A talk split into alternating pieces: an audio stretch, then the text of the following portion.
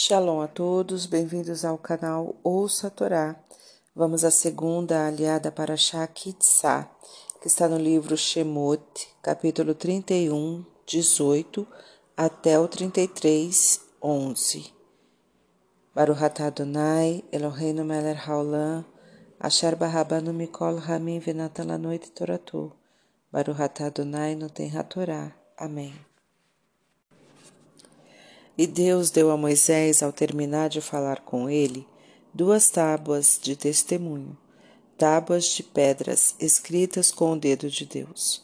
E o povo viu que Moisés demorava para descer do monte e foi ter com Arão, pedindo para que ele fizesse deuses que fossem diante do povo, pois não sabiam o que foi feito de Moisés. Arão disse ao povo para entregarem a ele todos os aros de ouro que enfeitavam as orelhas, e o povo obedeceu. Arão fundiu esse ouro e formou-se dele um bezerro. E o povo disse: Eis os teus deuses, ó Israel, que te tiraram do Egito. E Arão viu e edificou um altar diante dele e disse: Festa para o nome será amanhã. E na madrugada do dia seguinte ofereceram holocaustos e sacrifícios de pazes, e o povo sentou-se para comer e levantou-se para celebrar. E Deus disse a Moisés: Vai, desce, pois o teu povo se corrompeu, o que fizeste subir da terra do Egito. Desviaram depressa do caminho que eu ordenei, fizeram um bezerro de ouro fundido, prostraram-se diante dele, ofereceram sacrifícios e disseram: estes são teus deuses que te tiraram do Egito. Tenho observado esse povo, e ele é de dura serviço. E agora deixe-me para que minha ira se acenda contra eles e os consumirei, e farei de ti um grande povo. E Moisés rogou diante de Deus, dizendo: Por que se acenderá teu furor contra teu povo que tiraste do Egito com grande força e mão poderosa? Porque os egípcios falarão mal de tiraste tiraste este povo e já os quer destruir? Retorna do furor da tua ira e muda o pensamento de fazer mal ao teu povo. Recorda Abraão, Isaque e Israel, a quem juraste multiplicar sua semente como as estrelas dos céus, e prometeste dar a terra ao povo por herança eterna. E Deus se arrependeu do mal que falou em, que falou em fazer a seu povo, e Moisés virou-se e desceu do monte e trazia em suas mãos duas tábuas do testemunho escritas em ambos os lados, obra de Deus. E Josué escutou o povo gritando e disse a Moisés: A voz de guerra no acampamento. Mas Moisés disse: Não é voz de valentia de vencedores, nem voz de fraqueza de vencidos, é voz de impropérios que angustia a alma. E quando Moisés se aproximou do acampamento e viu o bezerro e as danças, ficou furioso e jogou as tábuas de suas mãos e as quebrou aos pés do monte. E pegou o bezerro que o povo fez e o queimou, e o moeu até que se transformasse em pó, e o espalhou sobre a superfície das águas e fez os filhos de Israel beberem dessas águas. E Moisés disse a Arão: Que fez este povo para que trouxesse sobre ele um grande pecado? E Arão respondeu: Não fiques furioso Bem sabes o quanto esse povo é inclinado para o mal. Eles me disseram: Faze-nos deuses que irão diante de nós, pois esse Moisés, o homem que nos fez subir da terra do Egito, não sabemos o que lhe aconteceu. E eu lhes disse: Quem tem ouro? E eles me deram. Joguei-o no fogo e saiu esse bezerro. E Moisés colocou-se na entrada do acampamento e disse: Os que temem ao nome, venham comigo. E juntaram-se a ele todos os filhos de Levi. E Moisés lhes disse: Assim diz o nome, Deus de Israel: Pegai cada um sua espada e passai de porta em porta o acampamento, e matai cada homem a seu irmão, cada homem a seu companheiro, cada homem a seu próximo, idólatra. E os filhos de Levi assim fizeram e mataram cerca de três mil homens. E Moisés disse aos levitas: Consagrai-vos hoje a Deus, cada um por seu filho e por seu irmão, a fim de receberdes uma bênção. E no dia seguinte Moisés disse ao povo: Vós cometeste um grande pecado. Agora eu subirei a Deus e talvez consiga fazer expiação por vós. E Moisés voltou a Deus e disse: Rogo-te, Este povo cometeu um grande pecado, fazendo deuses de ouro. Agora, se perdoares o seu pecado, estará tudo bem. Se não, risca-me do teu livro que escreveste. E Deus disse a Moisés: Aquele que pecou contra mim riscarei de meu livro. Agora vai, anda, guia meu povo para o lugar que te falei. Um anjo meu irá diante de ti, e no dia de minha visitação eu o castigarei por uma parte desse pecado. E Deus feriu o povo, pois esse serviu ao bezerro que Arão fez. E disse Deus a Moisés: Anda, sobe daqui com o povo que tiraste do Egito, para a terra que jurei dar a Abraão, Isaque e Jacó, terra que emana leite e mel. E enviarei diante de ti um anjo e desterrarei o cananeu, o emoreu, o iteu, o perizeu, o iveu e o jebuseu. E não irei no meio de ti, pois és um povo de dura cerviz, para que não te destrua no caminho. E o povo escutou e se entristeceu e não usou nenhum ornamento sobre si. E Deus disse a Moisés: Diz aos filhos de Israel: Tu és um povo de dura cerviz. Se eu subir no meio de ti, consumir-te-ei. E agora despoja-te de teus ornamentos, pois eu sei o que te farei. E o povo se despojou dos seus ornamentos. E Moisés pegou sua tenda e a estendeu fora do acampamento, e a chamou de tenda do ensinamento, e todo aquele que buscava a Deus ia até ela. E quando Moisés ia do acampamento para a tenda, todo o povo se levantava, cada um à entrada de sua casa, e observava Moisés por trás até este entrar na sua tenda. E quando Moisés entrava na sua tenda, descia uma coluna de nuvens e ficava estacionada à entrada dela. E cada vez que o povo via a coluna de nuvens na entrada da tenda de Moisés, curvava-se, e Deus falava com Moisés face a face, tal qual um homem com seu companheiro. E Moisés voltava ao acampamento, e o moço Josué, filho de Num, seu servidor, não se retirava de dentro da tenda. Amém. Baruch atah Adonai Eloheinu melech haolam, asher natan lanu toratot toratemet, v'hayolon atah betocheinu. Baruch atah Adonai noten hatorá. Amém. Vamos aos comentários desta aliá. Deus poderia ter registrado os Dez Mandamentos em uma só tábua. O número dois denota uma possibilidade de escolha, neste caso, a de cumpri-los ou não.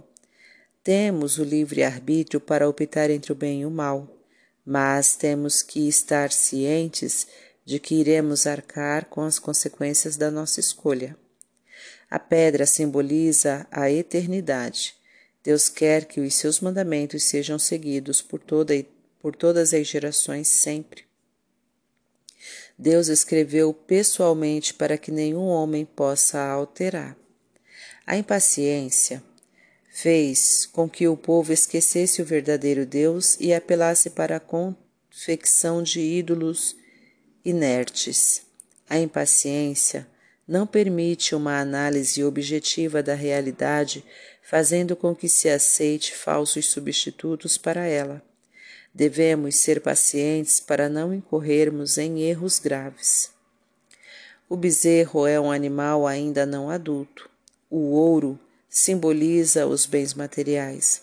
Aquele que idolatra os bens materiais age sem maturidade. Mesmo sabendo que o povo estava prestes a cometer uma idolatria, Arão ainda lembra ao povo de que a festa deveria ser feita para o nome, o Deus verdadeiro.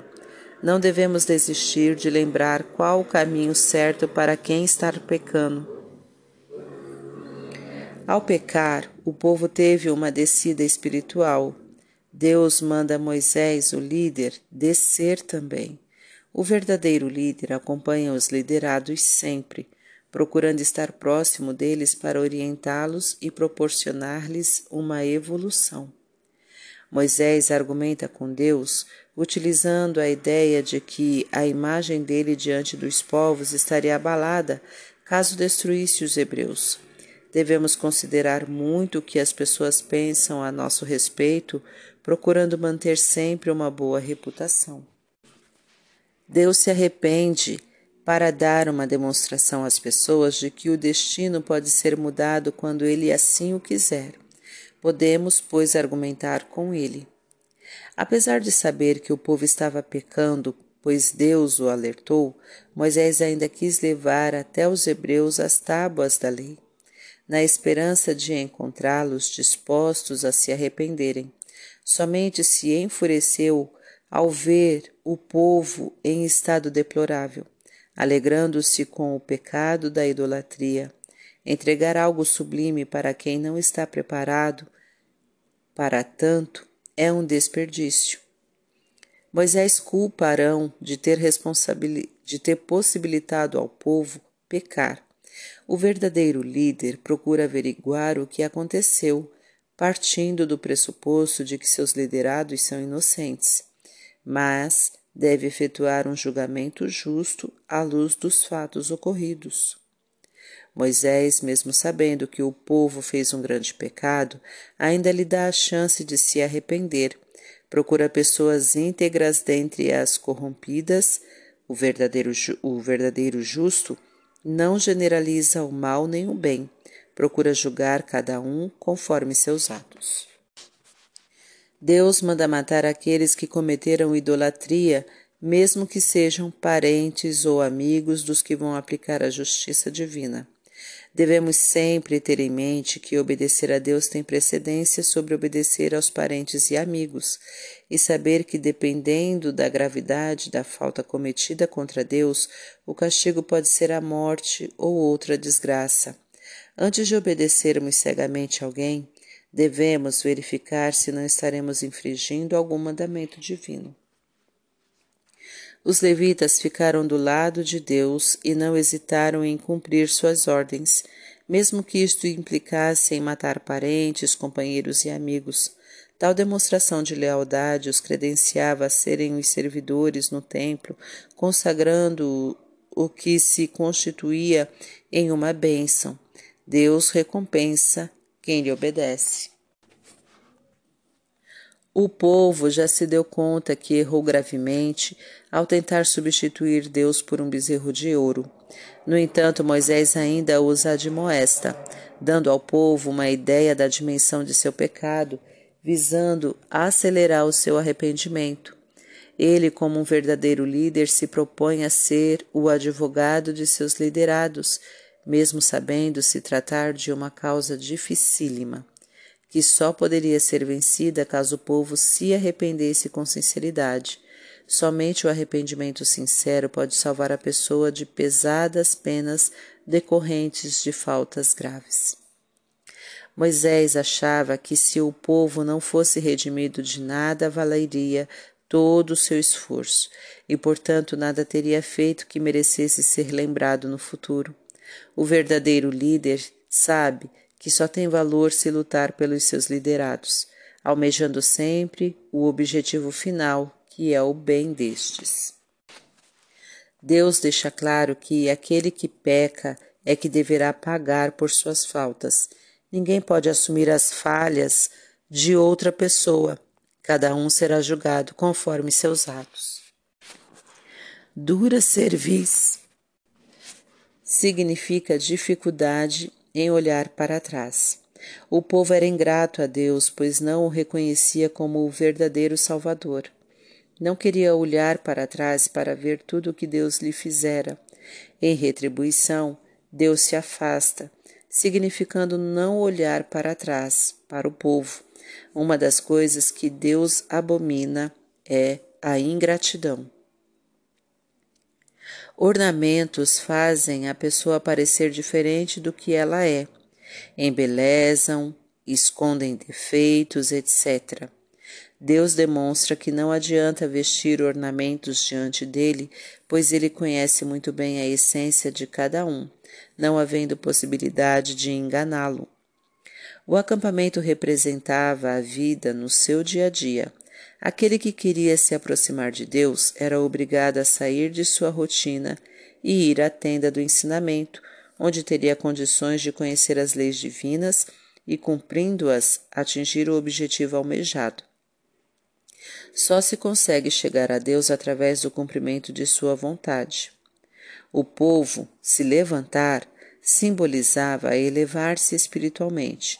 Quando o líder de uma nação pratica o bem e evolui, seus liderados também obtêm uma elevação, pois tendem a obedecê-lo e imitá-lo. As nuvens simbolizam o desconhecido, o escondido. Ao se postarem como parede entre Moisés e o povo, demonstravam que existia uma barreira de conhecimento entre eles. O que Moisés adquiriu de sabedoria e conhecimento ainda estava inacessível ao povo que, no entanto, o respeitava. Devemos respeitar aqueles que, se com, que comprovadamente têm conhecimentos superiores aos nossos. A tenda simboliza uma moradia humilde sem luxos. Josué seria o sucessor de Moisés.